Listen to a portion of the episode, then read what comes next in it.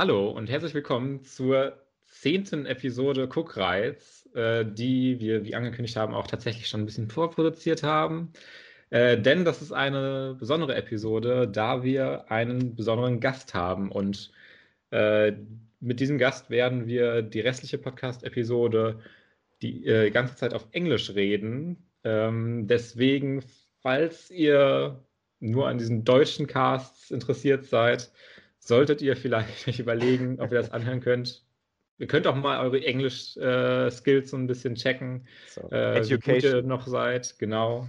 Und äh, ja, von diesem Punkt an werden wir eigentlich nur noch Englisch sprechen, weil we have a special guest today, if that's uh, the right introduction. Um, Blake English is here with us.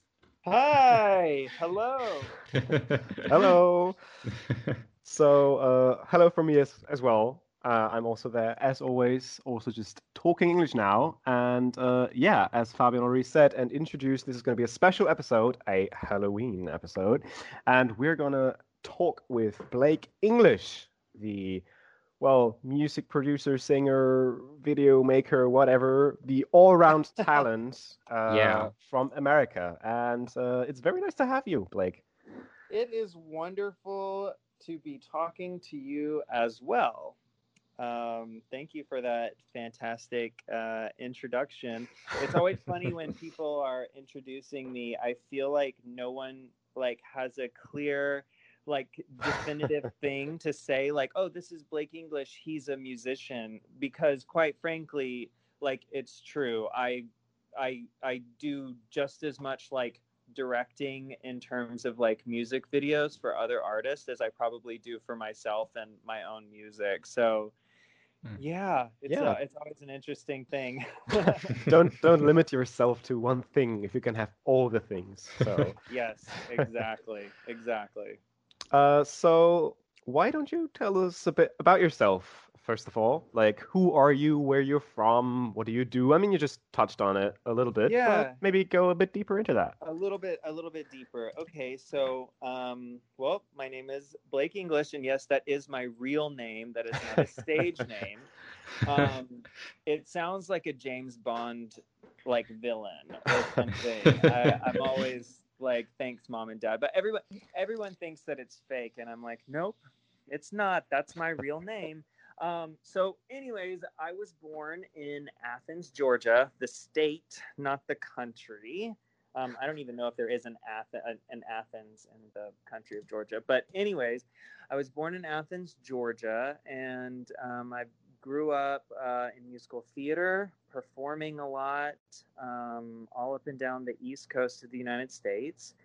And then I moved out to Los Angeles to pursue performance in kind of all directions. I've always loved um, and trained in singing, dancing, and acting. Um, and with that, uh, I actually um, auditioned and joined a boy band um, earlier on in my career.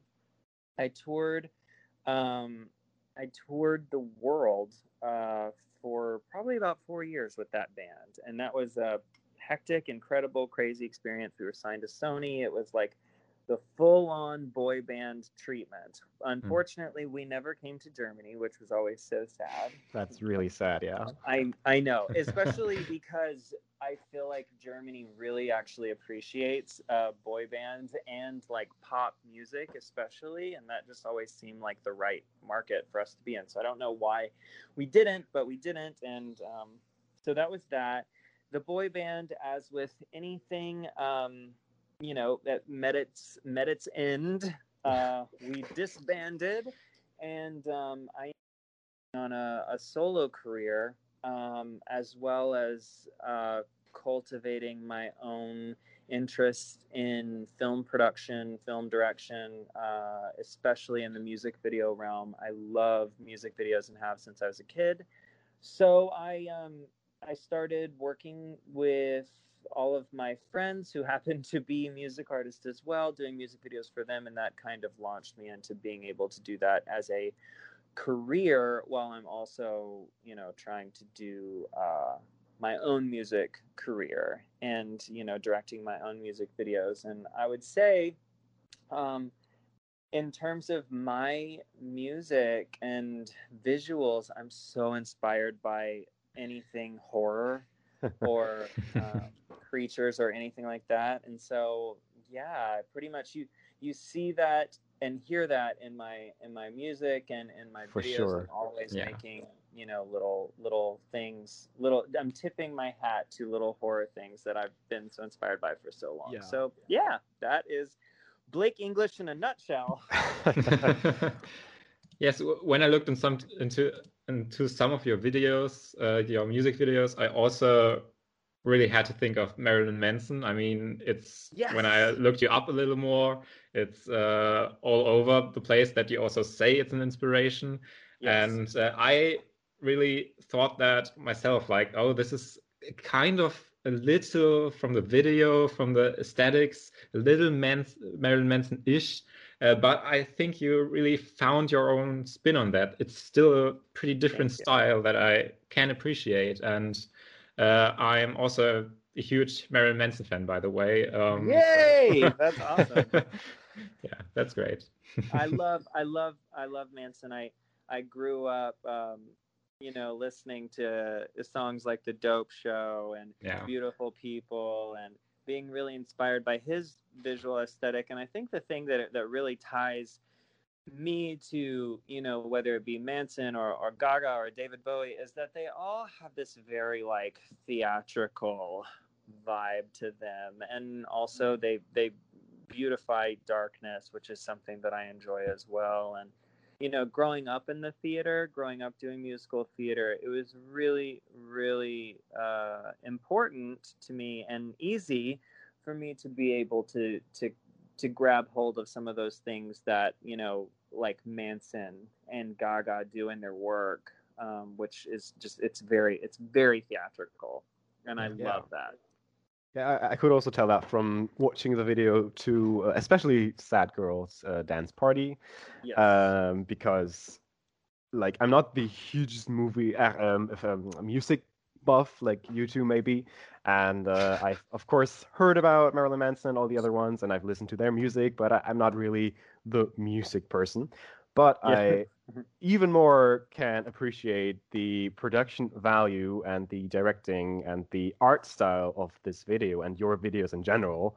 And I uh, was really blown away because when we first Oh, started chatting, I was just like, okay, yeah, let's see what, what he does. Maybe maybe it's kind of kind of nice.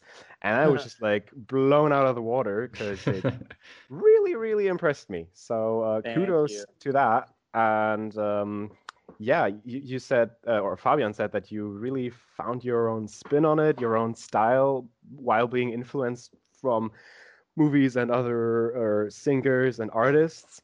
And I, I- I really think that's true. And uh, I, I really, really think that's uh, a feat to accomplish while being uh, still very young. And uh, I, I really, really, really like that. And um, well, maybe you can tell us a little bit about like the making off part of of, of like Yeah. shooting a video, uh, especially like that because it seemed so well work Yeah. heavy. Yeah. Um, yes. So, you know, first off, uh, I, I want to say I the thing that I really found about myself, um, you know, because being an artist, I feel like the greatest the greatest gift that I get as an artist is that I actually learn more and more about myself and everything that I do. It's just this constant um, state of of like self introspection and you know just learning all of these new things about me um, that is the gift that I get from my my own art and me being an artist. And I think from that, I found in the filming of Sad Girls Dance Party that I am nothing but a culmination of all my favorite things. Um, and that's what I wanted to incorporate in Sad Girls. Um, I, I I wrote the song. The song took me actually about 25 minutes to write. It was not a difficult song for me to write, and that's kind of how I knew that that was the one that I wanted to like kind of start my own music project journey off into. And whenever I'm writing music, I because I'm such a visual person, I I see visuals and I see the story um, as I'm writing the songs. And so with Sad Girls, it just was so easy for me to figure out the type of story that I wanted to tell. And by also, you know, utilizing um, some or, or paying homage to some pretty famous horror movies that you know influence me. Um, you know, the beginning of the video, we have a, a, a spider, alien spider thing coming out of my mouth. Yeah. And that obviously is paying homage to my favorite movie of all time, which is the. I mean, I my favorite movie is Aliens, but I obviously have to say that Alien, you know, inspired that. um, so I really, I just wanted to use that video to really be like all things me. So I think there's probably about 50 to 60 horror movie references in the video. Um, but other than that, the actual like the actual creation of it was very extensive. Um, you know, there are multiple uh, timelines going on throughout the music video, uh, which all have to kind of meet in the very end. So, I mean, it took it took me and my my creative partner Haldra Chang like sitting down um, and writing a script, doing a storyboard, um, figuring out how we wanted to do things practically because um, him nor I are big fans of computer generated, especially like creature work. We want to yeah. like actually create the thing and do it practically. And, and I, I mean, I just find that horror movies are actually scarier and more impressive when uh, you kind of have to get around the fact that it is a puppet. So there, you can't show the full thing. You have to. It's such a mystery. So, and that's that's what I wanted to incorporate. And in Sad Girls, um, we had a big team work on work on that shoot. So I mean, we had uh, an art director, uh, you know, two producers that worked on it. Um, you know, the whole nine yards in terms of uh, film crew and things like that. And um, I'll tell you, we had to we filmed one weekend, and the first day we actually um, ended up like basically losing that day, which was a huge loss financially. Hmm. And it's because the location actually fell through. Uh, oh, some no. things were wrong with the location, and we were under. Um, we were under. We we had a lot of SAG people, the union uh, SAG that were that were working on the production, and there were just some things that that weren't matching up. So we ended up losing that day and having to and and losing the location and having to find a new location. So we filmed the first half of that music video um, in a certain month, and then like two months later had to film the last oh, half okay. of the music video.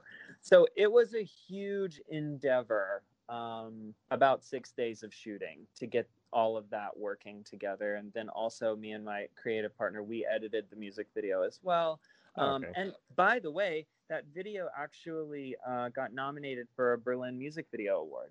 Didn't even really think to oh. tell you guys that. Yeah, I didn't even know that. That's that's fantastic. Yeah, it was it was nominated for a best song this previous year. Unfortunately, it was virtual, or I would have been there.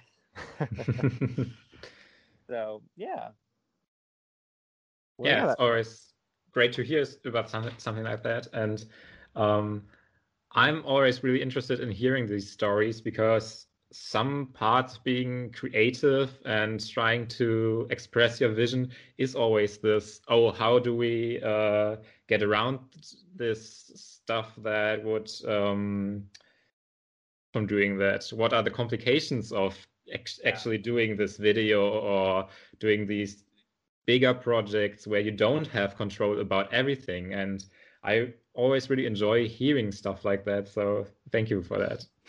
Yeah, absolutely. I mean, there there were there were a lot of uh, the thing that I I learned in the music video in that music video making pro- process was as the artist but also as the person that was in charge of you know the entire like creative stuff visually storyline wise all of that stuff I had to really um, learn to work with other people and to hmm. let go of certain things that just weren't working or weren't serving the you know time allotted that we had like planned out. There you know there's always plans and then there are always things that mess up the plans. And i think that's something that happens in every single music video and just that the willingness and ability to adapt to situations like that and coming up with new solutions for problems. There will always be problems. And I think that's really, in that video, especially,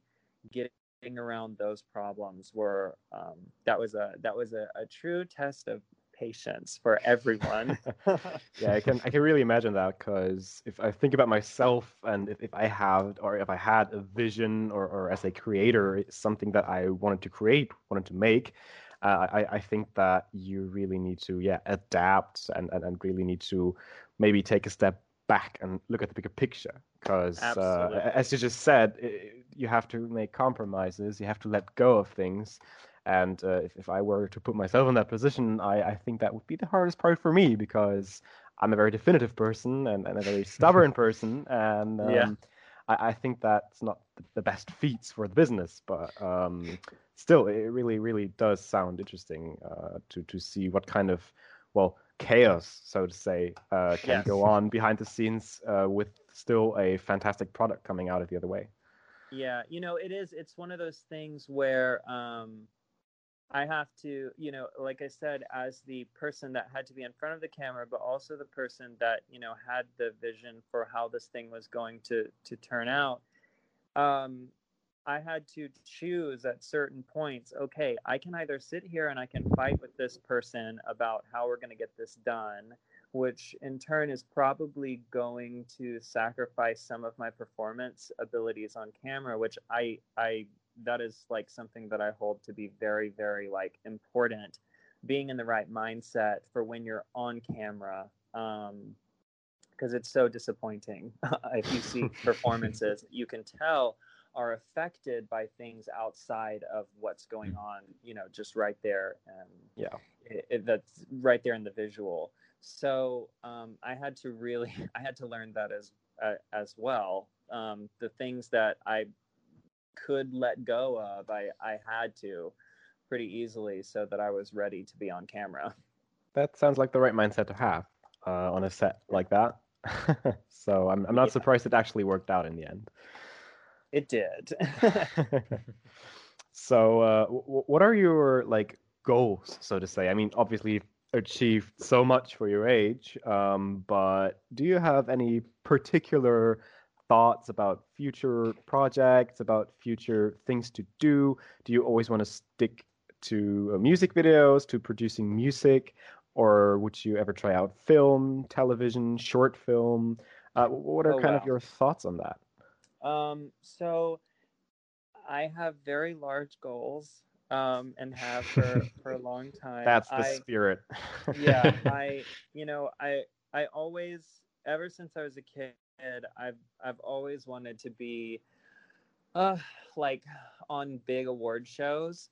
Um so like, you know, the the MTV Video Music Awards, they were very big especially when I was a kid and um mm.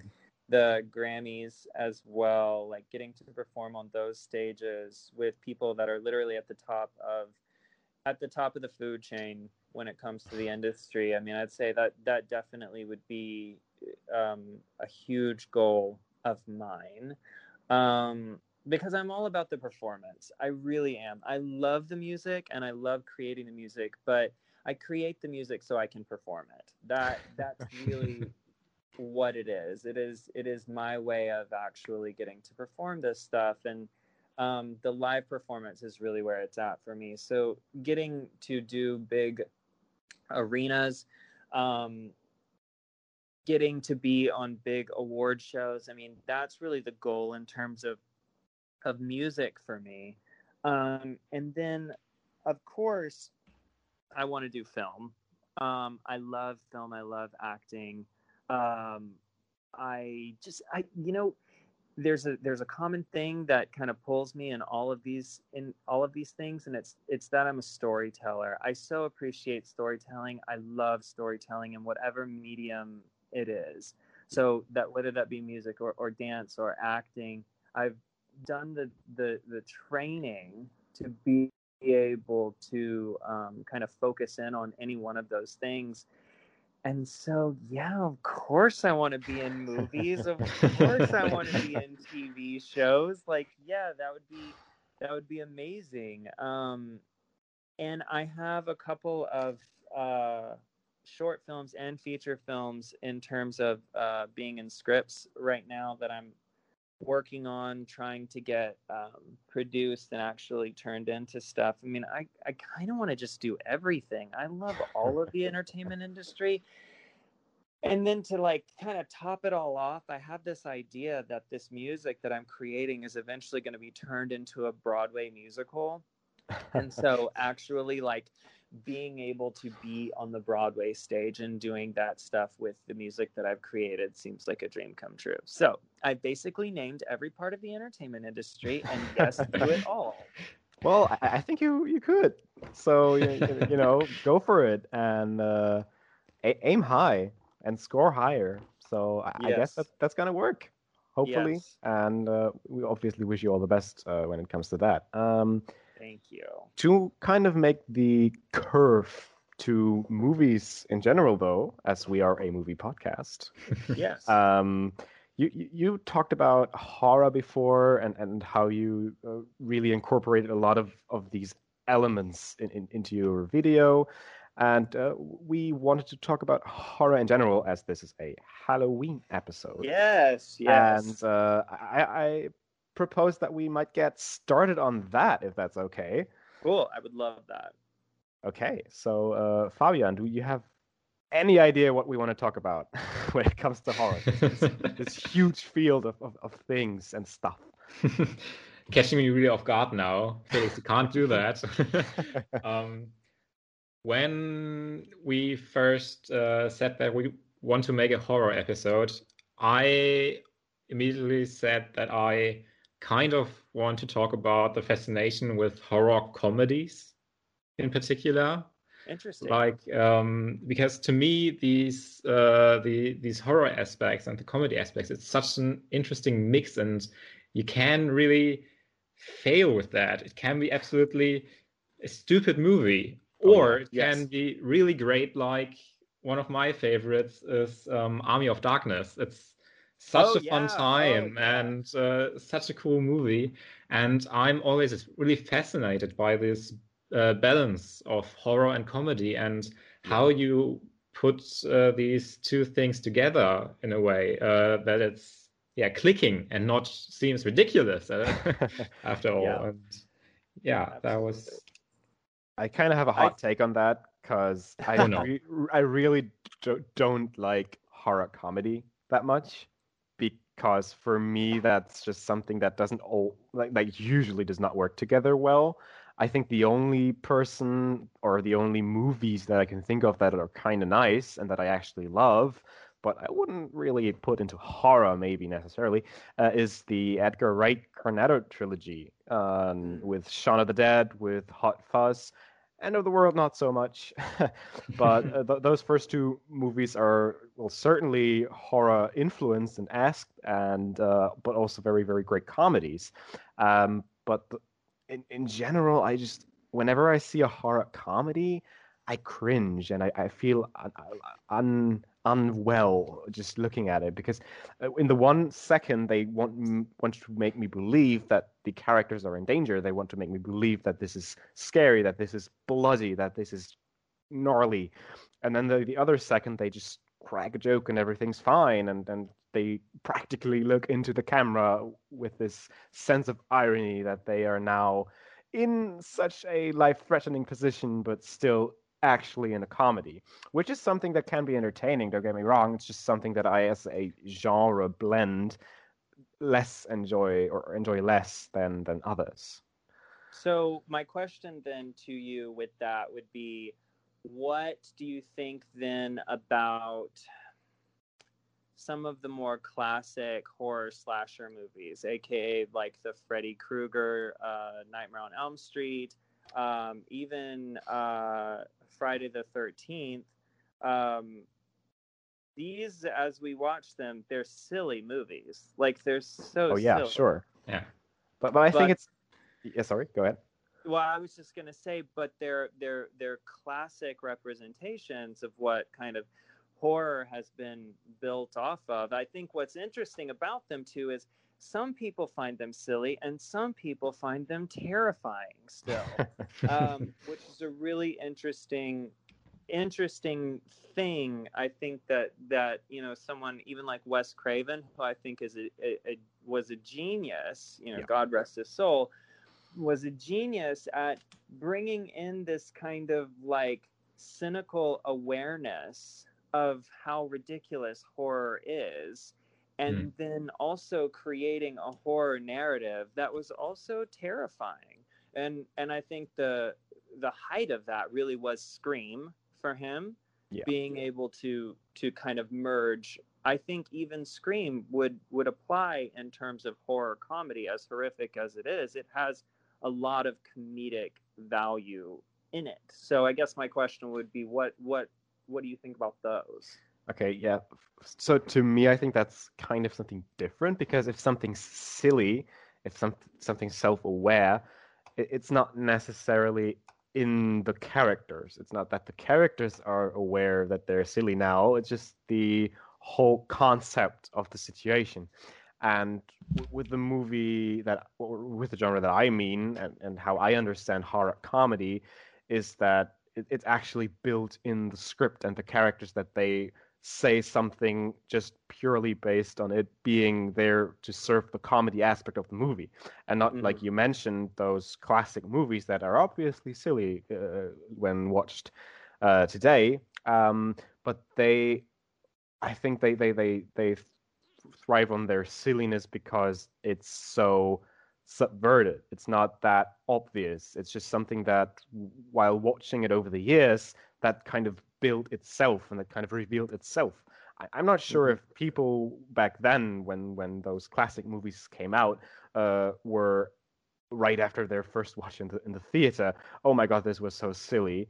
Uh, I I think it's just that over time, uh, with with new additions to the horror genre and with with some well new takes on it and, and new new looks on it, I think this subverted silliness and this self awareness is something that I personally really can enjoy, and that it's something that a lot of people notice and enjoy as well. It's just not the Mhm. same as this direct comedy that this well, well forced comedy uh, without meaning it as negative or positive just for lack of a better word Yeah. Right. Also in- interesting to me is also the 70s, 80s, 90s horror, slasher, whatever movies. They are oftentimes so unintentionally, it feels like funny. It's so, like you said, silly, and the acting is so wonky. And oh, yeah, uh, I wouldn't have put that into the movie. and it's uh, always more of a not being terrified, like, oh my god, this is so scary, but having a fun time with like your friends when while watching it and this is Mhm. also a big part of horror for me uh, that you're just enjoying it on a level where it's not always really that scary but maybe Yeah. also really just silly and it's fun to watch See, and that's what I think. That's what I think is actually the interesting part about um, something like Army of Darkness, something that's in the campier lane where there's just ridiculous blood, there's ridiculous, you know, just things going on. And I know for me, when I watch movies like that, I I kind of look at it from an actor's perspective, and I see, oh my gosh, they look like they're having so much fun. Like yeah they- okay the that's true performers and the direct like everybody has to be having a complete blast with how ridiculous all of this is and somehow got funded to be you know put out and so i think that's where i get so much enjoyment out of more of like camp horror which i think is kind of what um, you're talking about fabian it's the it's it's the campy horror Um, yeah. and and and I'm a huge fan of that too. I mean, even like um I think it was I can't remember who directed it, but the the new the the new remakes of the Piranha movies. I mean, first of all, don't get me wrong, I love animal disaster movies. So like the Sharknados of the world, like that kind of stuff. It's so ridiculous and dumb but what a blast. It's just a blast to watch. Is there any seriousness or validity to it? No. But you know what's interesting about it is those movies always end up being like cult classics. And I find mm. culty movies to be very fascinating. Well, so, yeah, yeah, I, I, can't, I, can't, argue with that, and I, I wouldn't necessarily uh, agree with all of that. I mean, of course, there's such a thing as an enjoyable, well, bad movie, so to say.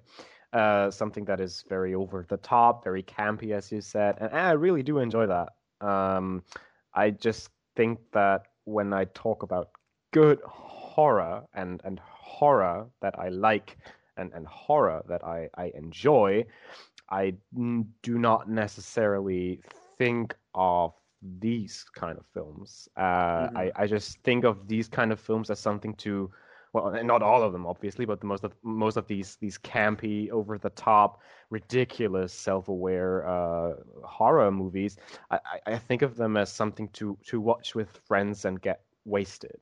Uh, which is a which is a good time actually you know of, of course but it's not something that i personally uh, would you know ever go beyond saying they're more than that to me.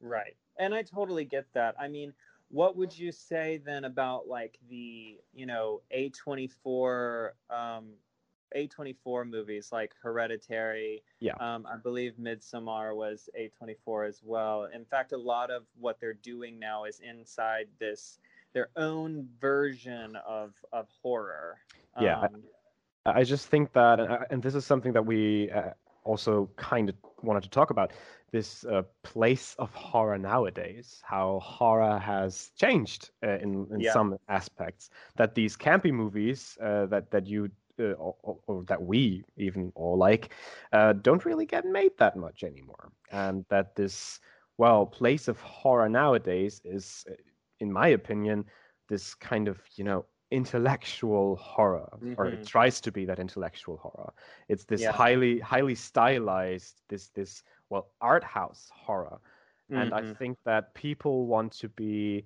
well or they need to be because there's so much content constantly coming out from all kinds of like sites it's in the theaters it's in the radio it's in the music it's on youtube you know that people they need a challenge. They they don't just go to the theater anymore to you know just you know watch some sort of horror movie and, and we'll be fine.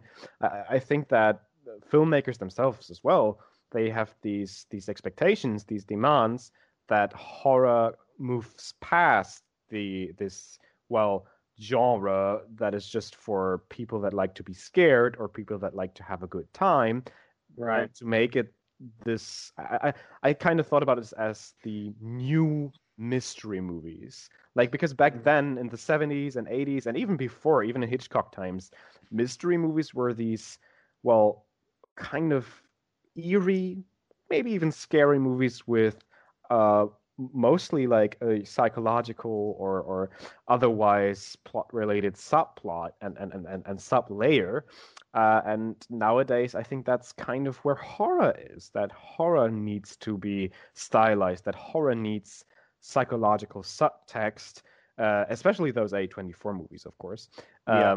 to to be well counted as as valid for critics or something like that. Oh yeah. Well, I think um, you know, as the rise of A24 has as you know they've just continuously built up their resume um, across the board, even coming down to you know the American Oscars. And um, yeah. I think the thing that really paved the way for horror to actually get taken as a serious genre contender is well, it's a couple of things, but one was Get Out. Um, oh yeah, actually, for sure. you know, being up for Best Picture, um, and what Jordan Peele did with that um, but I also think that, you know, as sad as it is, it, it, it, the entertainment industry is with everything streaming, and especially now with the you know the theaters kind of dying, and and people trying to figure out how they're going to make money. Um, horror typically is a winning genre. Oh yeah, for even sure. Though it, it, it might not make the you know huge huge blockbuster numbers, but it's definitely going to make your investment back because the fan base for horror is so loyal. I mean, that's what's wonderful about it. There's a loyal fan base. You can feed them garbage and you can feed them this incredible art house film, and they're going to love it all where kind of A24 is is situating is in this whole different realm and I agree with you. I think it's it's where horror is is heading. Directors and producers are not only realizing that they're going to get that horror fan base involved, but oh wait, we can actually pull other people in if our stories and the way that we present everything is in this, you know, visually stunning stunning way. Yeah. Um, yeah, I think it's it's a really cool place to watch her is doing in the industry. Um, and funny enough, there there are a lot of people that can't handle horror, but there are a lot of people that love it. oh yeah, I, am thinking of a friend of mine who is always just like, "Oh no, let's not watch a horror movie. I, I can't. I have to hide my eyes all the time." And then in the end, I kind of have to force it on her because I know that she kind of wants it, but she doesn't want to admit it. and then yeah. she she's really just screaming and and, and hiding her eyes and and scared scared for life. It, it seems.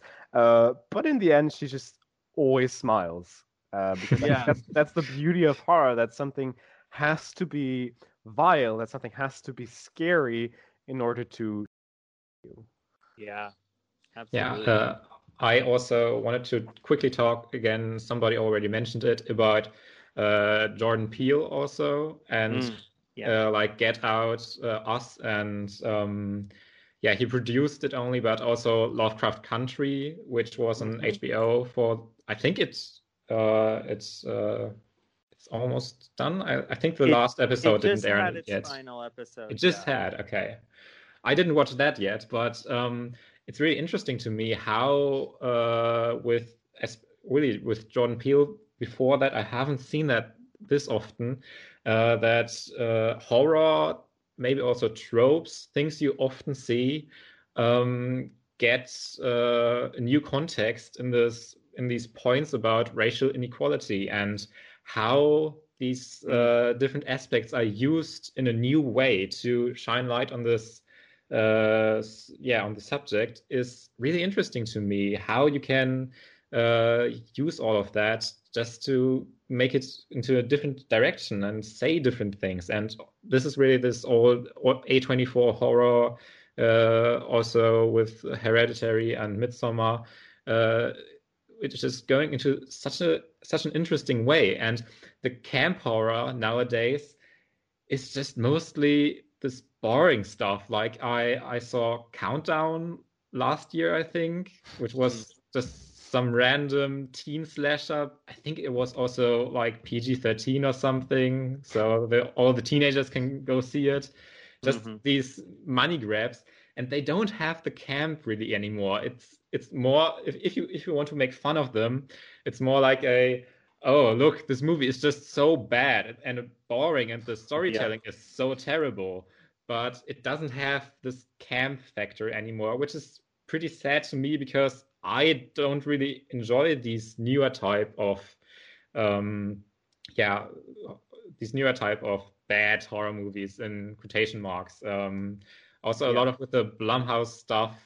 Uh, there, there is always the good stuff that comes out, but there's always the pretty mediocre stuff that's mostly a bit boring to me, and that's an interesting development in the horror genre, I think. But I think you have to give Blumhouse credit and and, and that, that kind of style horror movies credit for maybe even paving the way for these A24 style horror uh, movies. Yeah, yeah d- definitely, yeah. Because yeah. Uh, they made horror mainstream.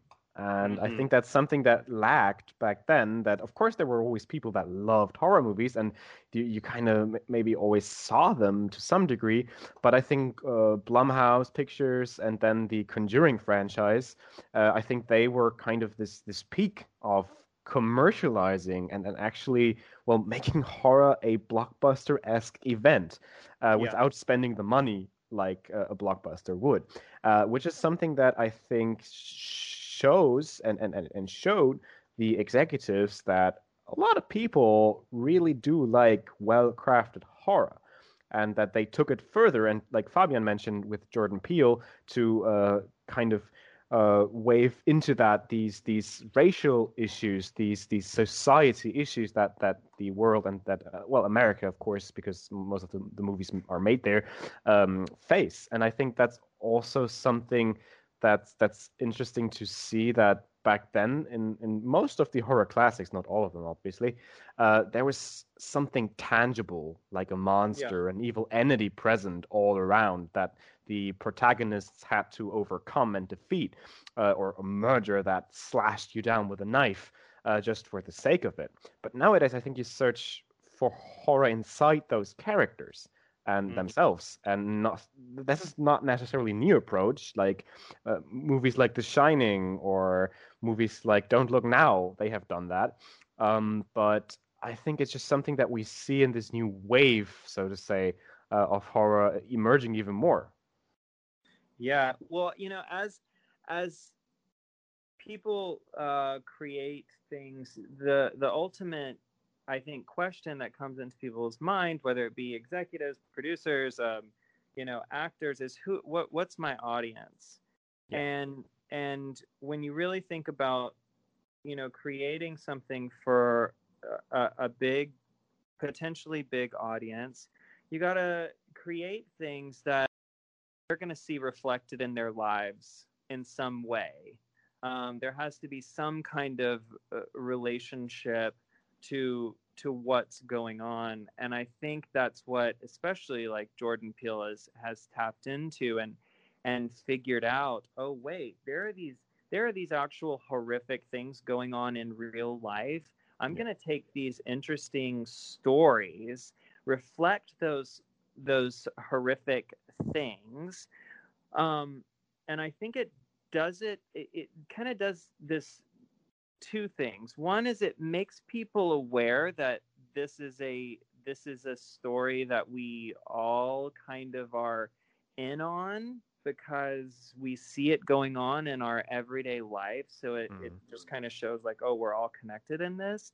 But then on top of that it makes you view it through the lens as opposed to being in it, which I think gives us more information about how those things affect us in our everyday lives. And that's why I think something like something like Get Out, something like Us was so successful. And yeah by the way, even um, I don't know if you guys saw, but uh, Watchmen also uh, played into um, racial tensions and things like Mm. that. I think it i've that heard about that yeah yeah, it's really great. You guys should watch it. It's it's fantastic. Um, but eh, I just think at the end of the day, more than anything, it's so important to continue to have the heart in whatever it is that you are you are creating.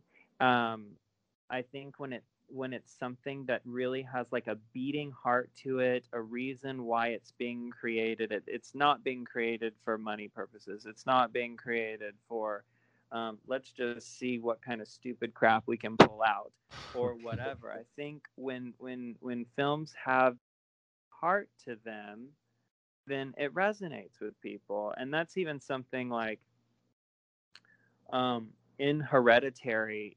You know, we have a bunch of stuff going on in that movie a lot Yeah. a lot a lot. But at the end of the day people can can really relate to the fact that this is this four person family that's having to deal with a lot of issues and what does that look like? And how does that how how is that reflected in us Um, and I think that's what makes movies like that so impactful Yeah. to people, Yeah. even in the ridiculousness of you know the cult stuff and the you know Yeah, I, I, and things like that. I, I did have my problems with Hereditary because of, of some of these these these uh, d- decisions that they made. In the end, it's a fantastic horror movie. Um, but even more so with Midsommar, what you said that it's essentially a relationship movie, and Yeah. uh, there are some horror aspects thrown in there, and it is definitely so fucking frightening. Um, Yeah. because it's like one of the only horror movies that I know that plays only during the day I and. I, I think that was also so creative. So in the end, I think even though Hereditary might be more enjoyable upon a rewatch uh, because it's so much more active and so much more out there, I think that Midsommar is actually the better movie uh, because that's also something that I personally, as a movie fan and a horror fan as well, uh, think about. That something that's a great horror movie like Hereditary doesn't necessarily mean that it's also just a great movie on its own, stripped away Right. from this horror genre. And I think Midsommar is a fantastic movie on its own, and a, a also pr- very, very good horror film. And Get Out as well. You could also work without the horror aspects because it's such a great and important and interesting story. While with Hereditary, for me personally, and I know that not everybody would agree with that, uh, it's uh, not so much the the well, the the the uh, movie uh, which would work on its own without the horror aspects, I think, which is not something that it has to. As I said, it's a fantastic horror movie. I just think Right. that that's also something that, uh, something of a discussion that we didn't even have uh, so many years ago, because then back then it was just horror and less of this subtext that nowadays, as we talked about, is uh, pu- pu- put into these these kind of movies. Mm. Well, I, I I will agree with you on the Midsommar uh, movie. I, I enjoy that one far more than I I do Hereditary. I I have my own personal issues with um, Hereditary. Some like few hangups that are just like hangups that only I would probably get uh, annoyed at, and no one else would probably notice them or something but just in terms of of the, the film the from beginning to end how midsommar presents information and and what we're learning you know i love when movies when movies show that everyone's a bad guy and everyone's a good guy I love movies that really like blur the line and make you think like, oh wait, this is all perspective. Like these people are actually not they wouldn't consider themselves evil people, the people in the the cult, um, because this is just tradition for them. Yeah. As we have many barbaric traditions in the things that we do. Um, and just blindly accept because like that's just what we've learned and it's it's really interesting. I think when they when they present that information well. I think Midsommar did a fantastic job. I also think it was just a beautiful film. The cinematography Yeah. and the art design and everything in Definitely. that movie incredible. For sure, for sure. Um, so Fabian, you said that those oh well commercial or these mediocre movies like uh like I, I don't know I, I know that from talking to you privately that you don't really like the Conjuring movies for example or that you don't love them at least and that you're pretty much bored uh when you watch this kind of film. Well for me personally I could I think watch so much more of these well crafted commercial horror movies than of these art house horror movies because Hmm. uh, to me though they are more just enjoyable as in something that I actually get scared by because I think that's something that we didn't even touch on this this scare aspect of horror we, we talked about all these story elements and then and the progress of it but to me I still do get scared at good horror movies and I Mm. also scared at good jump scares I know you shouldn't me too. overuse them but uh, there there's no shame in doing that when they're well crafted. So to me, commercial horror works uh, well more often than these art house movies. I can rewatch them more. If that's what I'm Mm. saying. Yeah, I kind of see that. Um, my problems with uh, Conjuring, for example, weren't that they are poorly made. They are obviously pretty well made, uh, and at least to some degree, interesting, but it kind of gets me out of it if it's such a this whole exorcism thing It's such a trope. It has been done so many times, and I never really had the feeling that Conjuring really adds anything to that. It's a pretty good movie which does that, but to me, it never really go, uh, goes beyond that. And I know that's different for a lot of people. That's just a personal thing for me. But uh, I couldn't really yeah, couldn't really get into it in a serious manner. And there was also no camp, which I would enjoy more probably. and um, I, I, think, uh, generally speaking, the commercial horror things can still really be effective. Also, to me, uh, The Conjuring is yet, uh, is, for example, a, a, specific thing I didn't enjoy as much, but um, I, I really have to think about these commercial horror things because there there are not a lot of them on top of my head that I enjoyed. did you enjoy did you enjoy Insidious? Any of the Insidious movies? That's what I was gonna uh, say, yeah. yeah. The, the first one I, I only watched the first Insidious. Um and I enjoyed that, but I didn't like the ending, the whole third act thing where they go to the spoilers for Insidious, I guess, to this ghost realm or something and gets the boy out. It, it was it, it, kind of jumped the shark at that, that point for me, but it was pretty effective in in my opinion for like the first half, like two thirds or something. Yeah, I, I would say I enjoyed that. I, I love Insidious, by the way. the Same. Because I, I think the cast, like Patrick Wilson, is so underrated. I love him so much. And then Rose Byrne as uh, yes, as, oh, she's incredible. And then of course Lin Shaye uh, is also in this for the first time in this franchise, and is also fantastic. And uh, I personally, uh, as Fabian said, yeah, find it very uh, effective. But I also do enjoy this third act ridiculousness. I take it as something that, well, this movie just does because this the, the story kind of well now got pushed into that corner and now they were just like okay now we kind of have to go full fantasy don't we yeah and, I also uh, I really enjoyed that visually very interesting and entertaining yeah. uh, but on a story on a character level it just didn't work for me that well at that point but I mean that's totally okay. It's not like I say it's a bad movie now. Yeah, I still really enjoyed uh, it, enjoyed it, and also the, the the last part I still enjoyed in some regards. It's not like I was there and oh, this is just so bad. That was yeah. not like it. It's just when you discuss it in such a manner, uh, you always have to, yeah.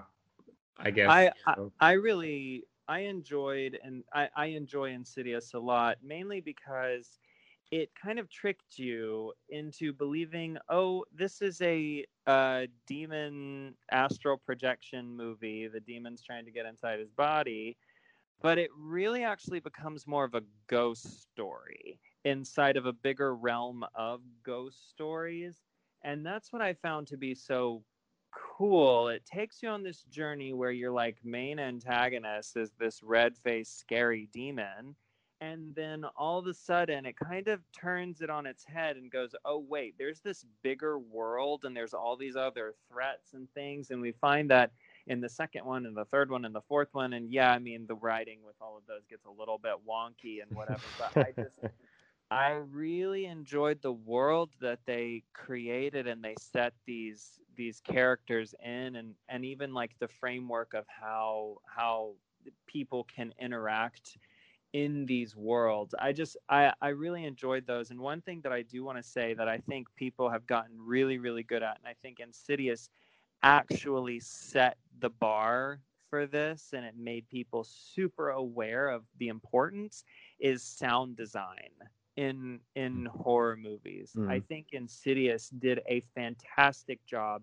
of using sound design in particular to create um, terrifying moments. I mean, one of the most one of the most terrifying moments to me uh, of kind of any film is actually when Rose Byrne is like sitting at the piano and you've got the little baby monitor there and all of a sudden you're hearing like this whispering come through the Yeah. baby monitor and then all of a sudden like find this like yell with you know the piano smashing and like all sorts of stuff like it just is incredible and jarring at the same time and i think that's what that's what makes it even better Yeah, sound design is a really important thing, I think, for in general effective uh, horror. Um, I kind of come from also horror video games like Silent Hill or something. silent They- hill's incredible i love silent hill Yeah, they really work with great sound design to. They're so scary, Jesus Christ! yeah and uh, the sound is so much uh, that does that. And these these oh, even silent hill 1 it's a i don't i think ps1 game it has really wonky controls and graphics from from from from today's point of view but it's still very scary. And these there, there's also a vagueness in the visuals because it's such an old game that you Mhm. your mind does more things with the visuals than there actually is. And also you hear these sounds and you think oh shit what is that um, right and where's uh, that coming from and how is that happening just uh, yeah for me that's always an example of this uh, sound design thing because that's where i probably met it at its most effective for me Mhm. I can totally see Yeah. that. Yeah. Um, so to kind of maybe wrap this up, I'm sorry, uh, a bit. Do you have like a favorite subgenre of horror? Because there's al- always these. It's either a slasher movie, it's a ghost story, it's about vampires, uh, whatever. If you know what I mean. So do you have something that you enjoy more than just the horror genre on its own? Yes, I love creature features. Oh yes, oh yes. I'm a sucker for creature features. I just give me a good creature any day, and I can probably survive any movie you ask me to. I mean, I I actually just sat down and watched the um, and these are no these are not bad movies by any sense of the word, but I sat down and I watched the the first two Cloverfield movies. oh yeah. Uh, Yeah. Incredible movies, by the way. I love them, but also the creature design that they have going on in that is great. It's fantastic, and I know um, we've even we, we've talked before um, about uh, the Alien franchise and Yeah. the, the Xenomorph and the Alien Queen and all of that. The face hugger, the hierarchy of aliens, and how they all work together. Like that is like like gold to me. Like I I worship the ground that a creature and a, a good creature feature stands on. Um, Yeah. It just those those make my heart happy. that, that that's so valid. I can so see your point because I I, I was always I, I almost going to choose that as well because uh, I, I'm such a huge Alien fan. It's one of my favorite movies of all time. Period. And uh, also movies like Jaws or Jurassic Park, which Yeah. are not horror movies necessarily, but they also have so fantastic creature design uh, in in them. So uh, yeah, I can totally see your point. How about you, Fabian? oh uh, like with creature features or No, in general, like your favorite general. subgenre, maybe. Oh, that's so hard. I'm. I mean, there's so much.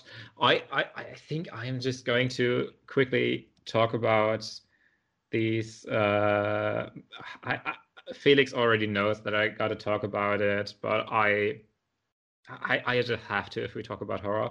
Uh, the really old '60s um, Roger Corman, Vincent Price, Edgar Allan Poe movies. Oh, cool. Oh yeah. Um, it's not like I say it's my favorite genre, but it's just something I'm like more willing to talk about. Or there was even some Lovecraft uh, story adapted uh, there, and they're just so yeah. It, it, they're still pretty interesting because they are not really in a uh, comedy direction, but they're not really like all that serious. They're still pretty fun, and uh, they're in this middle realm of, yeah, this is a kind of interesting story. And then Vincent Price comes in there and just acts so beautifully, and uh, this whole theater kind of feeling that's, uh, yeah, that comes across in these movies is, uh, oh, yeah, it's just. I just really like them. I'm a big fan of those, and yeah if I, I can't really come up with a specific horror genre right now, I guess, but uh, maybe something like Lovecraftian horror, I guess. Cool. But it's it's not it's not really like I can point my finger at this this this movie is like uh, my favorite Lovecraftian horror. There are of course these adaptations like Color Out of Space or something like that, mm. and I really enjoy the Love, Lovecraft stories. Um, but I couldn't really say for sure, yeah, this is this is just what I dig. This is what I would prefer the most. Mm. It's it's a little yeah. bit of everything, I guess. Oh, well, which, which is great answer because I think you make a valid point with these uh, 60s, 70s movies. We watched some of them together, and I also think they're delightful. I really like them as well. Um, I think for me, it would be if I had to choose. Uh, I think cosmic horror, which kind of ties mm. into this Lovecraftian yeah. thing. Yeah. Um, but for example, the movie Annihilation, which is for oh, me not not necessarily horror, but it definitely is horror esque and a cosmic horror story. Yeah. And uh, that's not only one of my favorite members of that genre; it's also one of my favorite movies of all time. Uh, a Netflix movie, by the way. well, Netflix bought it, but still.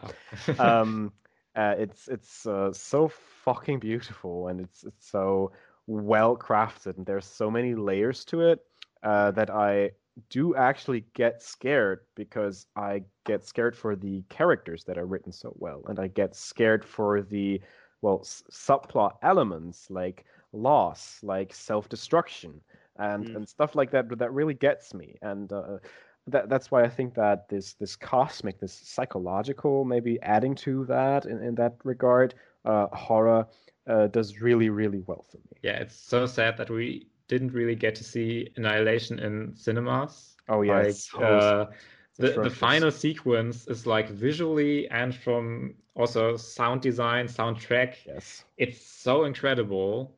Wait, I... uh, did, so Annihilation didn't come out in theaters for you guys?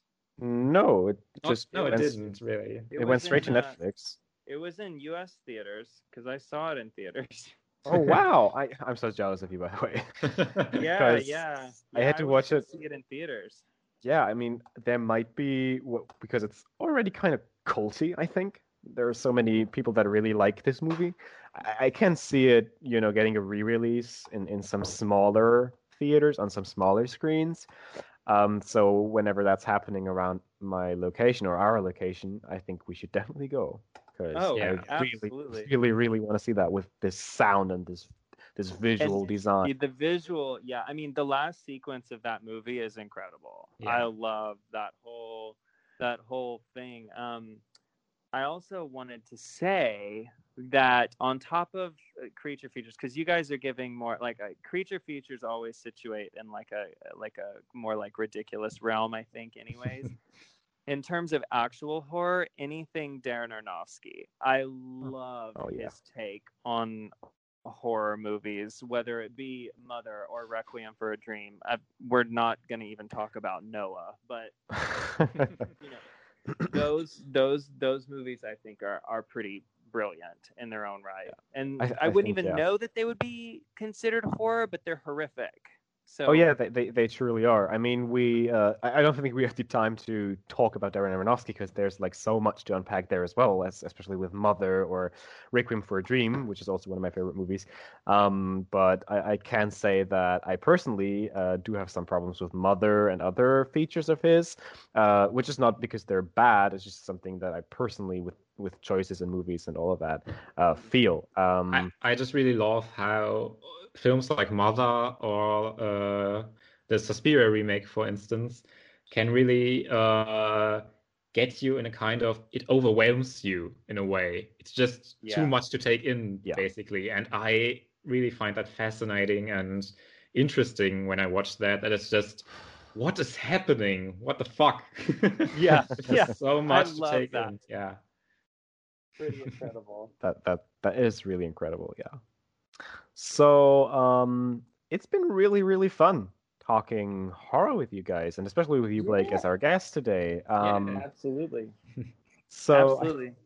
I think we can like wrap this up. If you want to say something, like I I think you have a new single releasing or something or whatever. You can So talk about a- that if you want. I, I mean, yeah, I, ha- I have a song out. Um, it released, I think, what last Friday or two Fridays ago. Um, it's a song called "Cool." It's a it's a pop song. It's totally different from my other music, um, and actually sent me into this whole like crisis, this identity crisis of who am I and what am I as an artist. Like this whole this whole situation I've been through with this song. But yeah, I have a song out. It's called "Cool," and um, it's pretty cool. It's a fun little tune um, and it actually is probably uh, I've written a lot. A lot of my songs that I've previously written have been extremely intense, blunt.